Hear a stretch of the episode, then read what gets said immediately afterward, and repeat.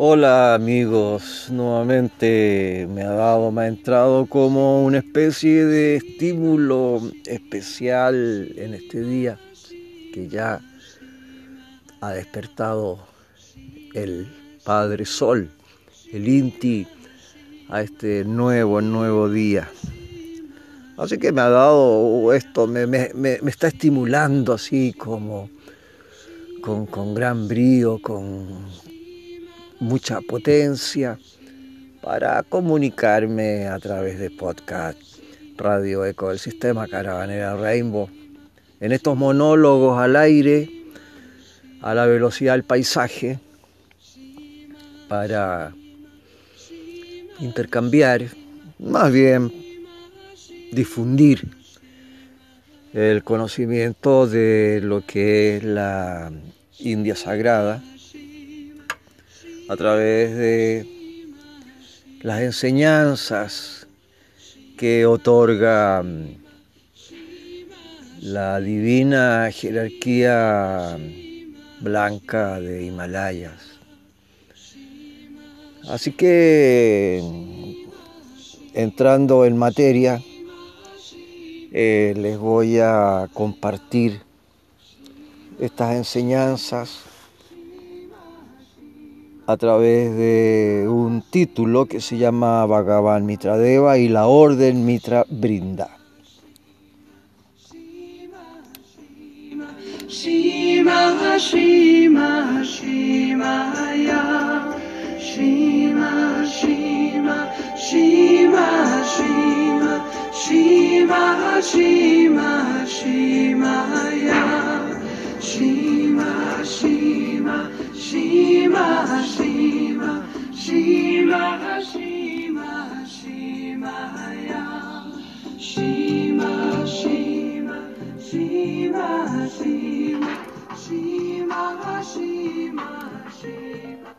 Bueno, toda religión en la faz del globo ha profetizado la venida de un maestro del mundo y nada nuevo hemos dicho al afirmar que hay un maestro del mundo y que Él está por, por aparecer de nuevo otra vez.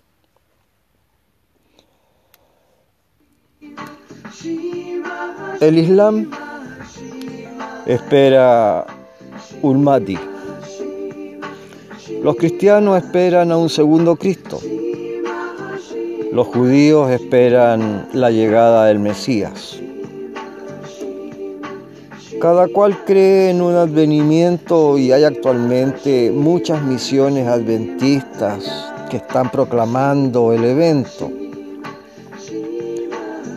por donde no puede ignorarse el hecho de que todas las religiones tienen puestas su esperanza en la venida prometida. Especialmente se ha intensificado ahora la ansiedad a causa de la aguda pena por cuyas angustias está pasando el mundo de hoy en día. Las modalidades de la humanidad en toda materia, ya sea social, política, temporal y espiritual, se desarrollan en condiciones de completa inestabilidad y el pueblo no encuentra una vía satisfactoria para salir del caos. La presencia de algún gran personaje espiritual es absolutamente necesaria para restaurar el orden y la paz a la humanidad doliente. El señor Sri Krishna, en su diálogo con Arjuna, en el gran campo de batalla, mientras le explica el curso de la evolución de este globo, le detalla cuál es la recta y propia conducta, Dharma, de un aspirante que debe seguir en su avanzada senda. Allí el Señor dice expresamente que se presentan ocasiones en que la gente en su equivocado celo por apegarse a la letra misma de los principios del Dharma, olvida esos principios por ceñirse a las formas o siendo arrastrada por el impulso de satisfacer necesidades y deseos inmediatos, pierden el sentido de la justa armonía y discernimiento y empieza a atribuir más importancia a aquel aspecto del Dharma que, siendo meramente material y de aplicación no universal, es conocido como Asuda. Y los principios de la verdadera Suda, religión, son perdidos de vista. En ocasiones como esta, dice el Señor, cuando se amengua la verdadera religión y prevalecen la ignorancia y el sectarismo, entonces Él, en su divina sabiduría, lanza almas adelantadas para el debido establecimiento del antiguo Dharma. Estas adelantadas almas aparecen una por una o en grupo, según lo requieren las circunstancias, y proclaman y enseñan al mundo los verdaderos principios que la gente ha perdido de vista. Y en ocasiones, cuando las cosas han llegado al colmo, como en el periodo del cambio de ciclo, el Señor mismo aparece en el mundo para la protección de los que aún adhieren al verdadero Dharma, Dharma, y para la remoción de los obstáculos en la senda de su bienestar. Entonces, Él establece la religión particular para para la edad antes de marcharse del medio de las gentes.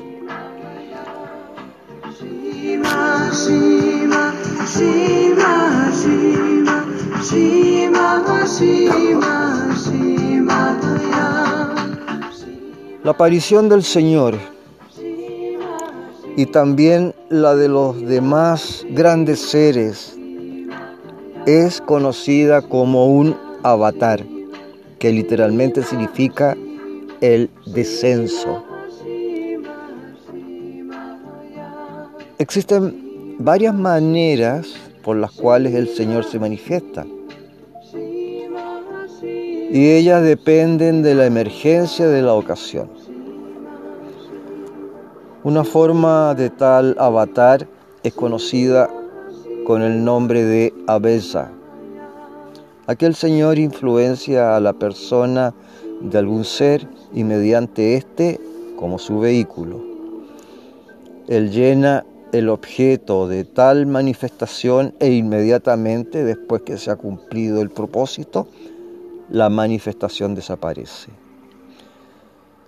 La segunda forma de manifestarse el Señor es entrando en la persona de algún adelantado ser y usándola como su vehículo y trabajando por medio de ella.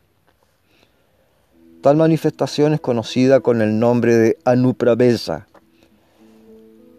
y dura por el tiempo de la vida del vehículo usado. Tales fueron los grandes maestros de, religiones de todos los países una tercera forma de manifestación es conocida con el nombre de Hamsa Batara. Y en ella un fragmento del propio Señor tiene nacimiento en un cuerpo físico. Todavía otra forma de manifestación es conocida con el nombre de Kanda Batara o la manifestación de una porción del Señor mejor expresada. Tales fueron Lakshmana, Bharata y Satrakarna, personajes que figuran en el Ramayana. Por último, la manifestación máxima del Señor es conocida con el nombre de Mahabharata. Y sucede cuando la mitad del total de Hansas del Señor toma forma y aparece entre los hombres. Sri Rama y Sri Krishna fueron ejemplos de tales Mahabhataras. Aún el Señor Sri Krishna, que era en sí mismo un Mahabhatar, fue inspirado momentáneamente por una bella del Supremo Señor para expresar su mensaje en avesa del Supremo Señor en el campo de batalla. ¿Qué debe hacer el avatar? Es determinado por la necesidad de los tiempos y, siendo tal el presente estado del mundo, que se tornan inútiles todos los esfuerzos del mejoramiento desde el interior, a lo cual el Señor se ha manifestado el mismo en el mundo como Bhagavan Mitradeva, encarnando un Hamsa de Bhagavan Narayana. Este es el conocimiento de los adelantados miembros de la organización del Sudha Salmarga Dharma Mandala. Que Bhagavan Mitradeva existe ya en la actualidad entre nosotros inmortalmente y que nació en el año 1919. El hecho de su nacimiento fue debidamente notificado a los varios miembros por una comunicación especial en tiempo oportuno, de manera que ellos pudieron celebrar su nacimiento junto con la observancia del Vaishak Purnima, el plenilunio de Vaishak de aquel año. Es la práctica entre los miembros de este mandala considerar el plenilunio de Vaishak como una ocasión propicia para rogar y tributar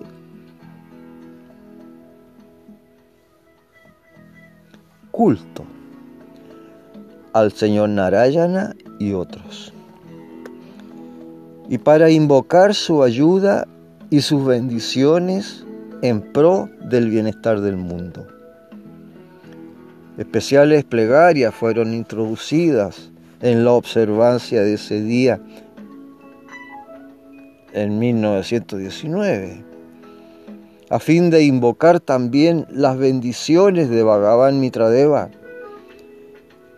Y ello se ha fijado como parte del programa para cada año subsiguiente hasta nuestros días.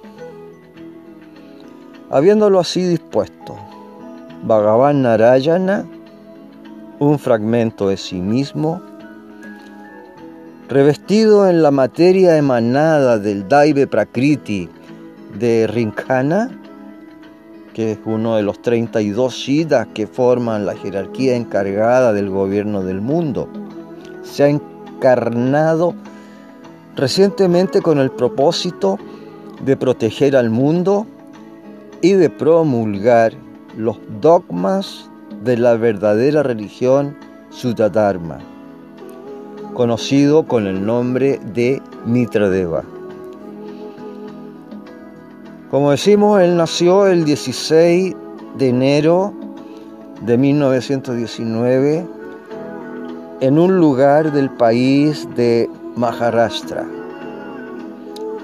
Nacido de padre de Maharashtra el divino niño y su madre, que perdió a su marido pocos días después del nacimiento, están bajo el paterno cuidado de los adelantados hermanos mayores de la organización.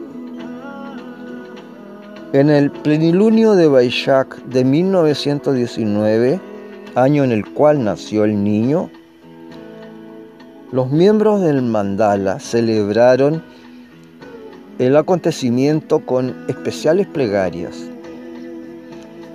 Fue un día de regocijo universal.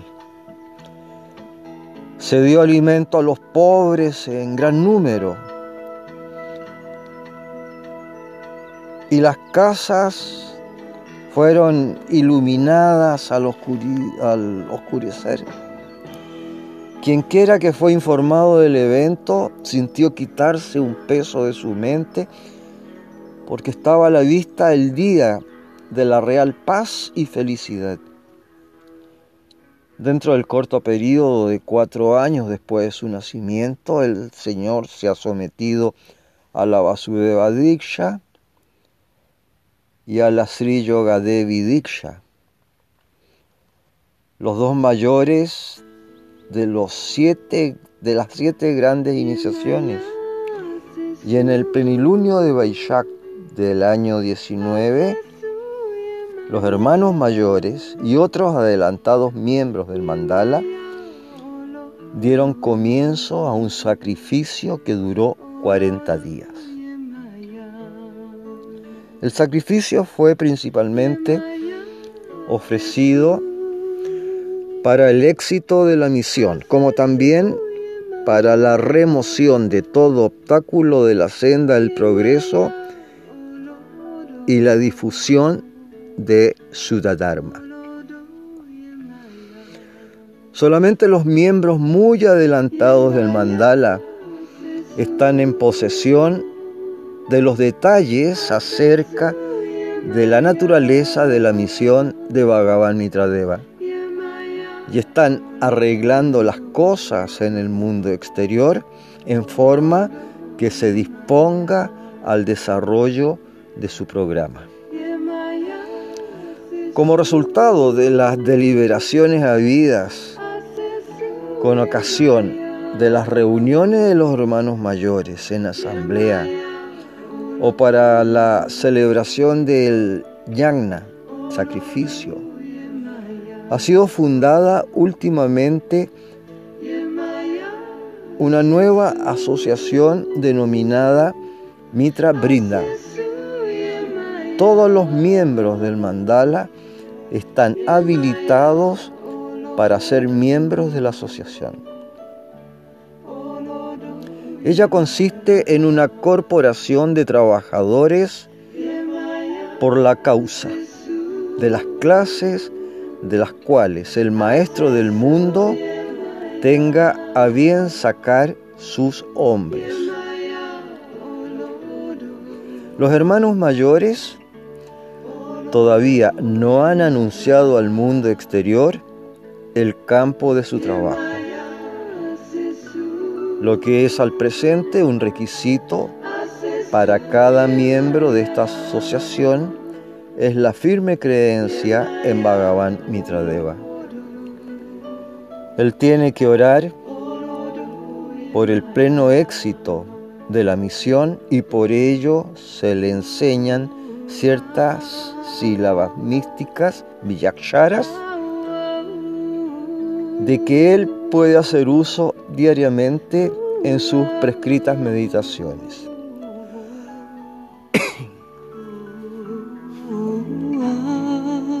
Debe usar siempre en su persona un yantra. Y en este yantra van escritas ciertas sílabas místicas y este talismán ha de ser preferentemente de oro, a menos que uno sea demasiado pobre para ese gasto y en tal caso sea de plata.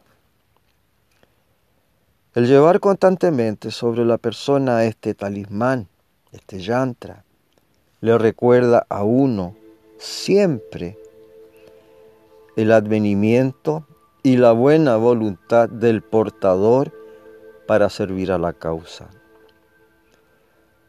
También nos aseguran los hermanos mayores que Él obra como un encantamiento para alejar todos los males y al mismo tiempo conduce al bienestar espiritual y corporal del que lo usa. Respecto a otros trabajos que los miembros hayan de emprender con el fin de preparar a la humanidad para que conozca la misión del Maestro del mundo, le serán dados cuando sea la ocasión.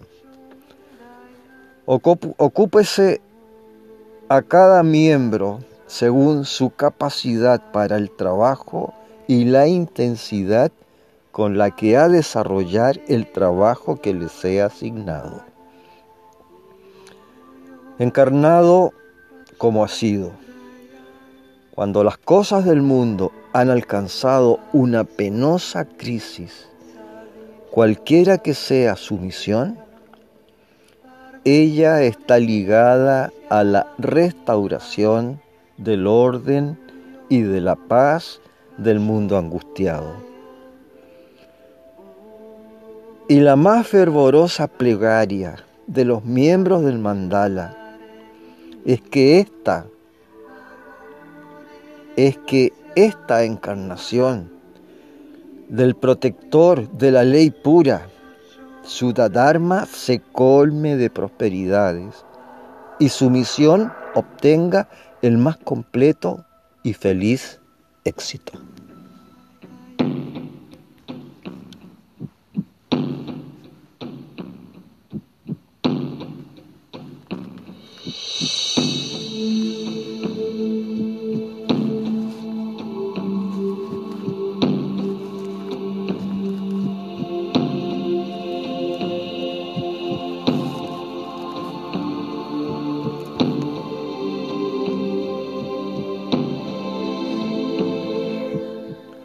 Om Namo Mitra Devaya. Gurave Brahman Barchase. Upasetwan Sudadharma Siddhajeya Malachetasa. Tatsuhan Mitra Devaya Teha Sajam Sudimahi. Narayana Para Dibja. Dibjayama Prashodajat. Om, Om, Om, Hrim, Im. Mam Namah. Om Gloria Mitradeva, Gurú de brádmico esplendor, unifícome a ti para que el Sudadharma lo realice con pureza mental. En la trascendencia de Mitradeva, de luminosa realidad, con pureza medito para que hacia Narayana divinamente nuestra comprensión dirijas. Om, Om, Om, Hrim, Im, Mam Namah.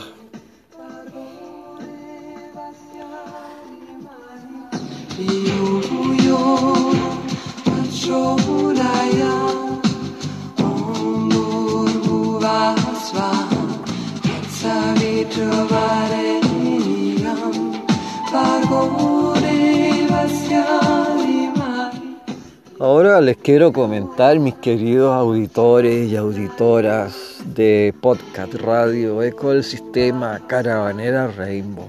Estas enseñanzas que estoy promulgando, compartiéndoles a la inmensa minoría, es un libro devocional, un libro de estudio que tengo en mi biblioteca móvil particular, personal. Este libro tiene una antigüedad, fue escrito, fue en el fondo entregado al mundo como en los años 25 del siglo pasado. 25, entre el 25 y el 1930.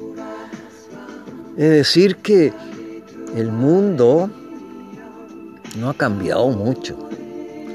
No ha cambiado mucho en relación al dolor, en relación al sufrimiento, en relación a la pena, a las angustias, a los desórdenes, a las enfermedades y a la muerte. El ser humano,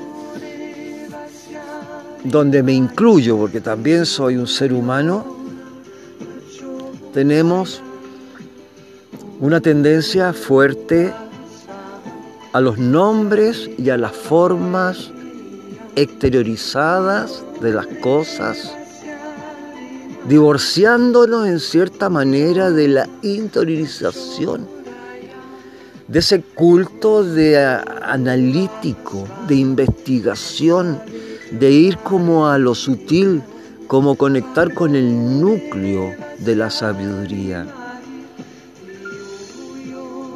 Le damos mucha importancia a la mirada, al tacto, a la superficialidad de las cosas. Pero nos hacemos carentes de introspección, de retiro, de contemplación, de la mirada interior. Sí, yo escucho mucho, hace harto rato, mucho tiempo sobre los estados de conciencia, pero todo a través de una síntesis de un estereotipo superficial, egocéntrico, donde prima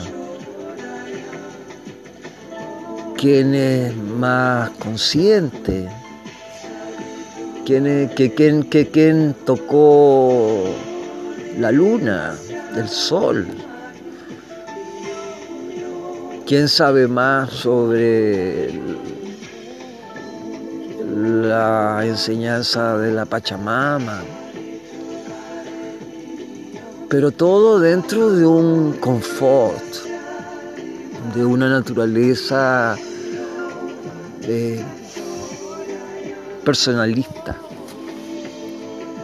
Se ha perdido a través del tiempo la interiorización del ser, el análisis competente en donde se visualizan las verdades a través de la contemplación interna, conectada con el yo superior con ese yo universal, cósmico, que nos conecta con los hermanos mayores, con otras entidades de conciencia, que por más que miremos al cielo, vemos la luz, el sol, la luna, las estrellas, Vemos a los amigos, a la familia, conocidos, desconocidos. Vemos, es un ver, un ver físico. No. Este conocimiento no es para ver tanto para afuera, es para ver mucho para adentro. Por eso que le estoy compartiendo este conocimiento. Puede ser como información, ¿sí? ¿Por qué no? Claro. Le estoy informando de un conocimiento antiguo. Pero también puede ser la ilustración para que alguien quiera escudriñar la escritura y darle un tono más íntimo al camino. Así que yo estoy muy feliz de atreverme a compartir esta, esta literatura mística, sagrada, proveniente de India, de la India sagrada de la madre India, de la madre tierra.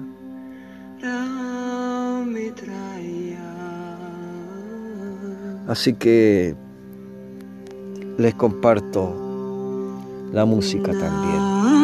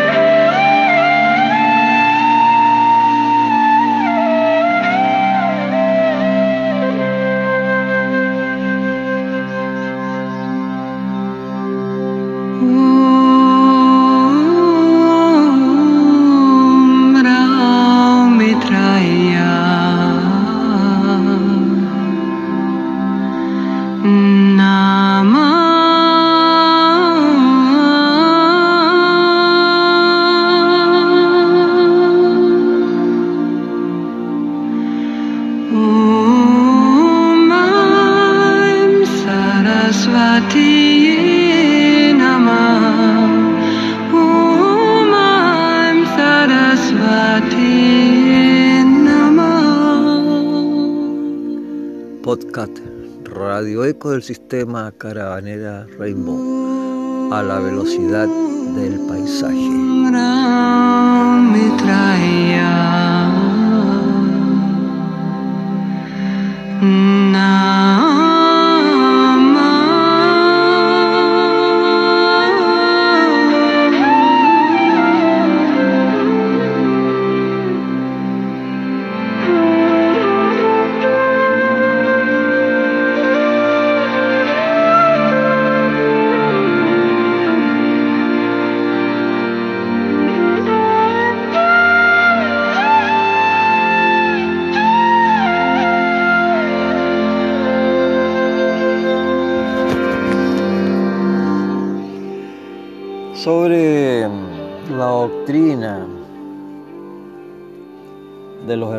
Mayores de la Sudha Dharma.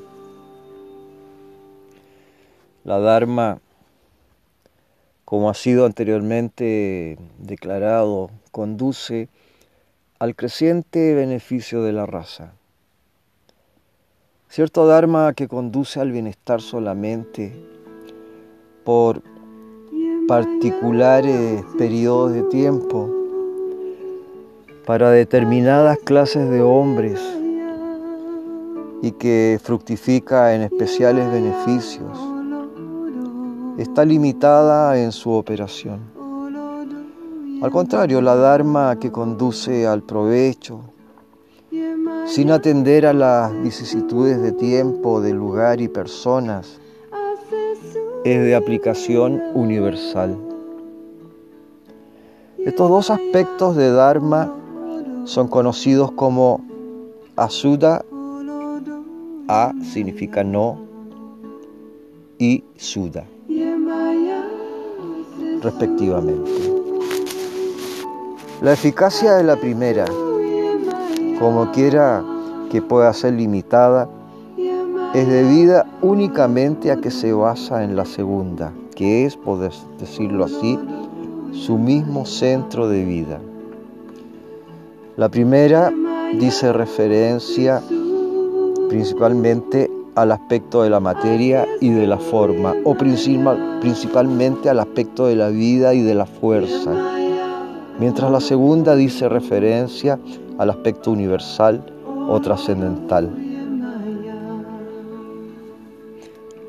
Asuta Dharma es, en suma, solo un limitado aspecto de la Shuddha Dharma, que es a un mismo tiempo universal y eterna.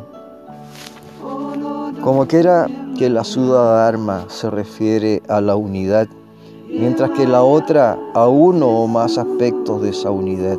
La Shuddha Dharma es la doctrina sustancial de todas las religiones y tratando las relaciones del espíritu con la materia como un todo. Adopta el punto de vista trascendental o brámico. La excelencia de la Sudadharma está en que, como tal, es aplicable a todos los hombres, en todos los lugares y todos los tiempos. El ejercicio de la Sudadharma confiere a cualquiera que lo practique una permanente felicidad y no solo lo capacita para alcanzar prosperidad física, sino también lo ayuda a adquirir una más alta excelencia espiritual. Una práctica general de la Sudadharma por las gentes está destinada, en razón de su misma naturaleza, a efectuar en medio de las variadamente divididas masas de la población mundial una saludable comunidad de parentesco, de fe, devoción y culto. La debida práctica de la Sudadharma envuelve, entre otros aspectos, una correcta ejecución de los actos, a fin de que un acto dado pueda ser correctamente ejecutado. El conocimiento de los medios y maneras de hacerlo es lo primero y más esencial. Una inclinación a hacer el acto, acompañada de una resolución de hacerlo, en segundo lugar esencial. Y lo es en tercer lugar su actual ejecución. En caso de faltar alguno de estos esenciales requisitos, el acto no puede ser debidamente ejecutado. Si uno sabe cómo se hace un acto, pero no está inclinado o resuelto a hacerlo, el acto no puede ser debidamente ejecutado, aunque un intento fuera hecho para ejecutarlo. En caso de que uno desee intensamente hacer un acto, pero ignore los medios y manera de hacerlo, el acto no puede ser debidamente ejecutado, aunque un intento fuera hecho para ejecutarlo. En caso de que uno conozca los medios y maneras de hacer un acto y esté a sí mismo inclinado a hacerlo, pero no lo hace, el acto hasta ahora no es ejecutado. En otras palabras, debido conocimiento, inclinación y acción son necesarios y esenciales requisitos para la propia ejecución de cualquier acto. De nuevo, en otras palabras, los elementos esenciales de cualquier acto incluyen, entre otras materias, un apresto intelectual, uno mental y uno físico. Así puede quedar establecido como postulado que cada acto es la síntesis del conocimiento, del deseo y de la acción. Cuando todos estos, estos tres elementos operan, pero uno o más de ellos faltan a la plenitud de su norma, el acto, aunque sea ejecutado, falta en ese grado a su perfección. Una vez que un acto ha sido así de vida y completamente ejecutado, el hombre que lo ha hecho no tiene ya que volver a empeñarse el mismo en hacerlo ulteriormente. Lo que no sería de esa manera si él hubiera meramente hecho el acto sin atender a la perfección de éste. Cuando un definido acto es así cumplido en su integridad, la persona que de esa manera lo ha hecho no teniendo que hacer algo ulterior a la ejecución de él, puede considerarse que ha obtenido librarse de la necesidad de hacer aquel acto. El verdadero abandono de la ejecución de cualquier acto es sólo compatible con la completa ejecución del mismo y tal abandono es llamado técnicamente samyasa. En otros términos, Samyasa es la plenitud alcanzada por la justa ejecución de cualquier acto. Sin tal plenitud no puede hacer abandono de la ejecución de acto alguno, cualquiera que sea. El hombre está perpetuamente empeñado en la ejecución de una clase de acto u otra. De hecho, no puede estar de otra manera. Una vez reconocida la necesidad respecto a la justa plenitud de la ejecución de los actos, llega a ser fácil asegurar la exoneración de la necesidad de ejecutar un acto repetidas veces. Y esto se obtiene únicamente recorriendo al justo complemento de la ejecución de aquel acto. Habiendo una persona tomado a su cargo el hacer un acto dado, a menos y hasta que lo ejecute permanece atada, poder decirlo así, a la ejecución de aquel acto. La liberación de esta atadura es samyasa. Se dice que samyasa es la primera necesaria etapa de purificación en la vida del discípulo. Por profunda que sea esta atadura, que trabe a una persona a la ejecución de los actos, es aún más penetrante aquella otra atadura que encadena a los hombres al anhelo por el fruto de su cumplido acto. Muchas veces el discípulo puede esforzarse por romper los invisibles labones de esta cadena adamantina, mas solo cuando los actos son justamente ejecutados sin atender al personal o egoísta interés, sino con la mirada, con la mira del interés universal, es cuando empieza la relajación de esta cadena. Los eslabones se rompen a pedazos cuando el motivo de toda la actividad que él puede desarrollar es la necesidad de ejecutar la acción. Como es apreciada desde el punto de mira universal, a medida que el egoísmo o el propio interés disminuyen, los actos son ejecutados debidamente, puesto que los actos han de ser ejecutados para el bien del mundo.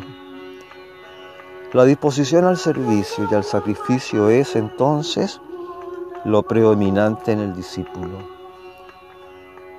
El proyecto que como una consecuencia resulta de tal servicio y sacrificio no avasalla al aspirante porque él lo busca, no para sí mismo, sino por motivo del mundo en general.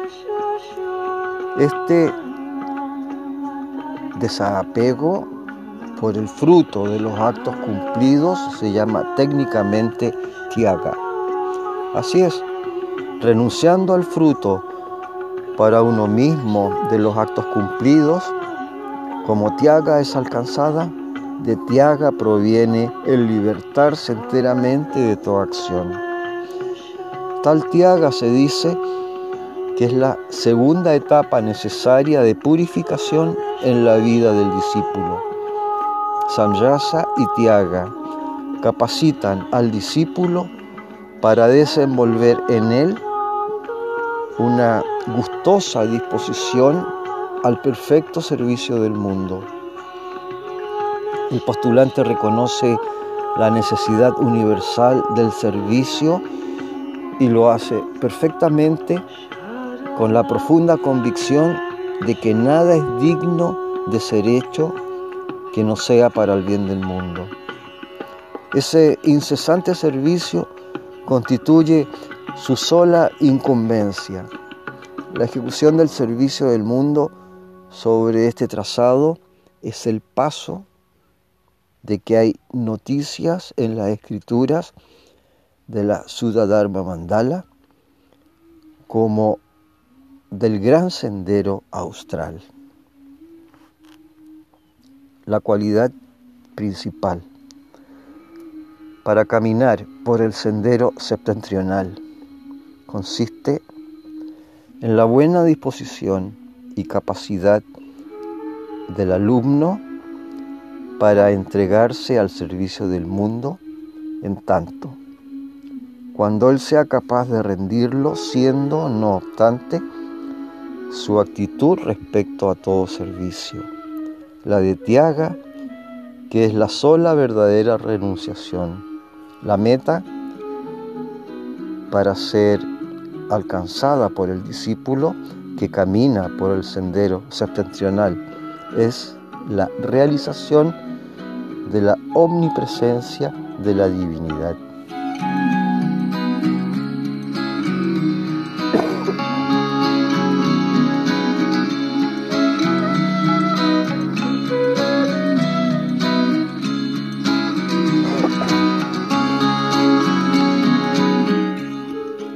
Primer paso hacia esa realización es el conocimiento de la divinidad. En cuanto está escondida en el corazón del discípulo mismo, después de la cual vence en él la convicción de que la divinidad siempre se halla escondida en el corazón de todo los medios para esa realización constituyen el Raya Yoga, para cuya debida práctica es imperativa la pureza de alimento y bebida. El aspirante comienza su peregrinación por el sendero septentrional,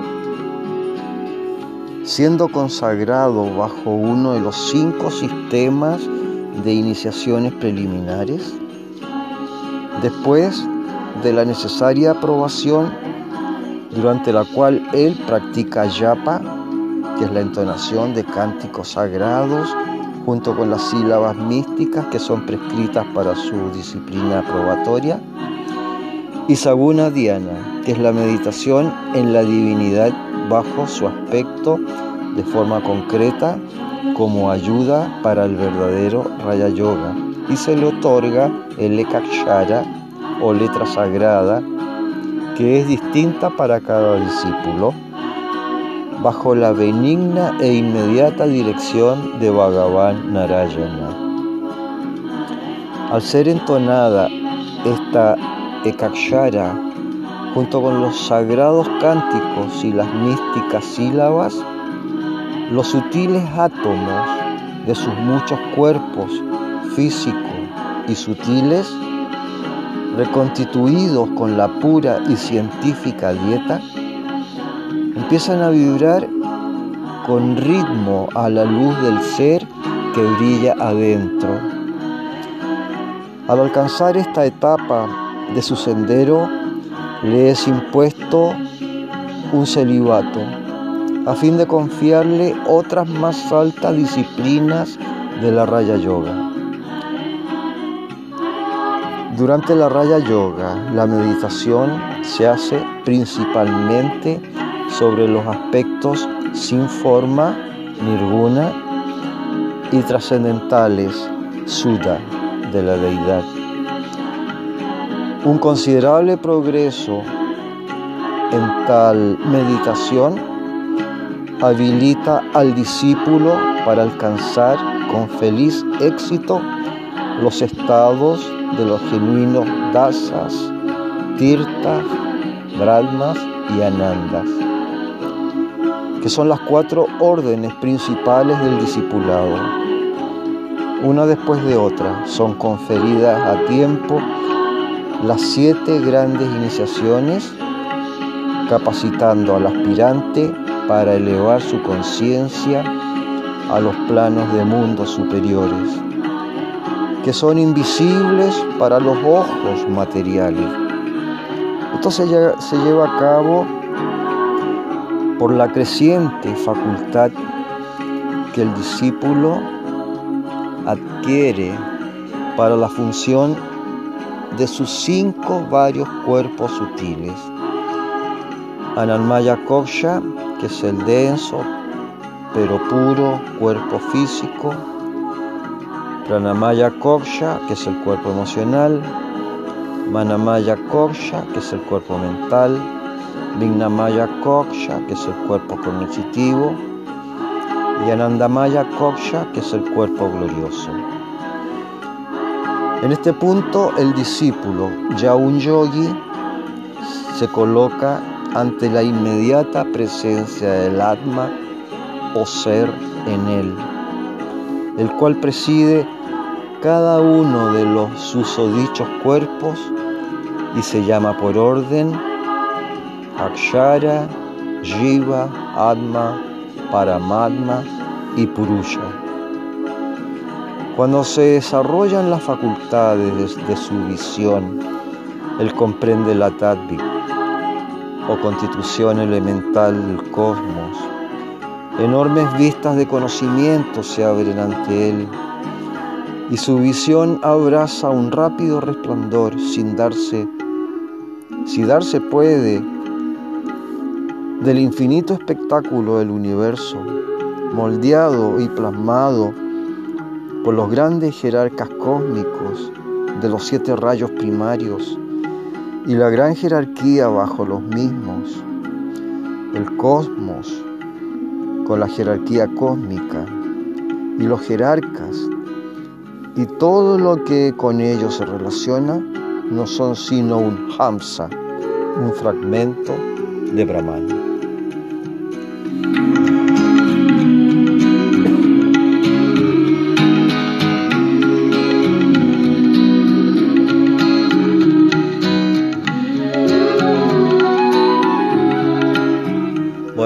Queridos amigos, amigas, escuchas, integrantes de la inmensa minoría de podcast radio, ecos del sistema Caravanera Rainbow.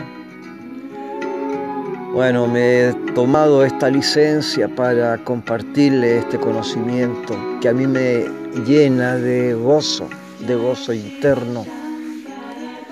Y con esta música maravillosa, mántrica, de fondo. Bueno, ¿qué más decirles pues? Que alimentaré y estoy alimentando y retroalimentaré este podcast de Radio Ecol Sistema Caravanera Rainbow, difundiendo este conocimiento perdido, porque ya son conocimientos muy olvidados pero nunca es tarde para actualizarlos. Así que fraternalmente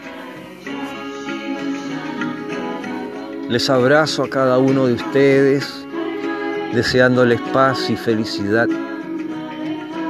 y también deseando que el bicho